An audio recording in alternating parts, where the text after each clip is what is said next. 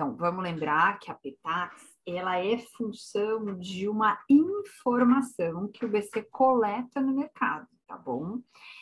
pode ser que esses não sejam negócios efetivamente realizados. Então, isso é importante, tá? A gente, ao, ao redor aí dos mercados eh, financeiros mundiais, está cada vez mais migrando para referências que sejam baseadas em negócios efetivados e não apenas em informações. Então, por exemplo, a própria mudança da LIBOR e a migração da LIBOR para software e outros padrões de juros nos mercados internacionais tem a ver com isso. Né? E começaram a surgir muitas evidências de manipulação da LIBOR, porque a LIBOR era formada de um jeito que lembra um pouco a formação da Petax. O BC ligava para os bancos e falava: qual é a taxa que você está praticando agora? E aí alguns bancos davam uma informação que às vezes não refletia exatamente a realidade que eles estavam negociando.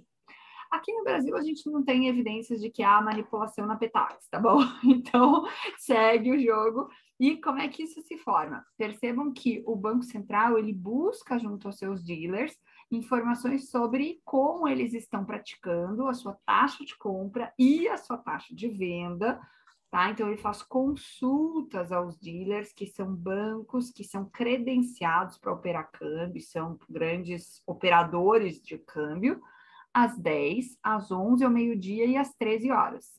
E às 13 uns segundinhos, o BC solta a Petax do D0, daquele dia ali em que ele está coletando essa informação. Percebam, então, que tudo o que acontece no mercado da tarde, depois das 13, não afeta mais a Petax daquele dia.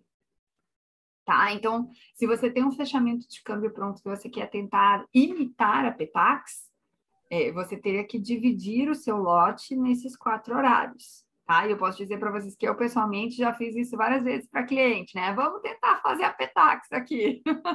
tá aí o trader que faz Petax, a gente não faz diferente, tá bom? Ah, eu tenho um milhão de Petax para fazer. Beleza, vou fazer 250 mil às 10, mais 250 mil às 11, mais 250 mil meio-dia e mais 250 mil 13 horas. E aí eu faço uma boleta que é a média desses quatro. Não, às vezes eu não cravo na segunda casa decimal, mas dá para fazer um negócio bem pertinho da Petax, tá?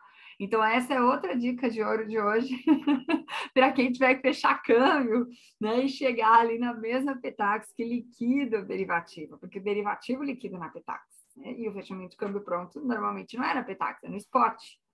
E atenção, gente, o derivativo normalmente liquida na Petax de D-1, ou seja, na Petax do dia anterior ao vencimento.